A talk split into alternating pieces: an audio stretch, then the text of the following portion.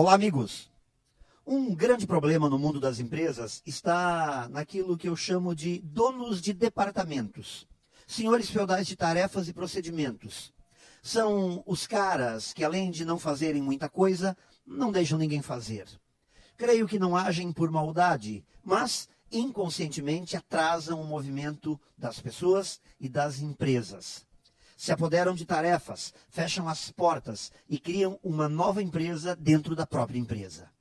E se além disso não existirem o que é muito provável, líderes, agregadores que consigam agir de modo integrado, que sirvam de exemplo positivo e promovam um ambiente de colaboração, que procurem envolver as pessoas na busca de soluções e na construção de resultados superiores, aí sim o cenário tende a ficar muito feio.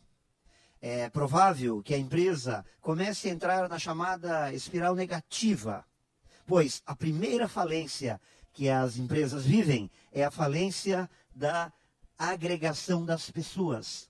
Elas perdem a capacidade de fazer com que todos se voltem para um mesmo objetivo. Portanto, muito cuidado com os donos de departamentos.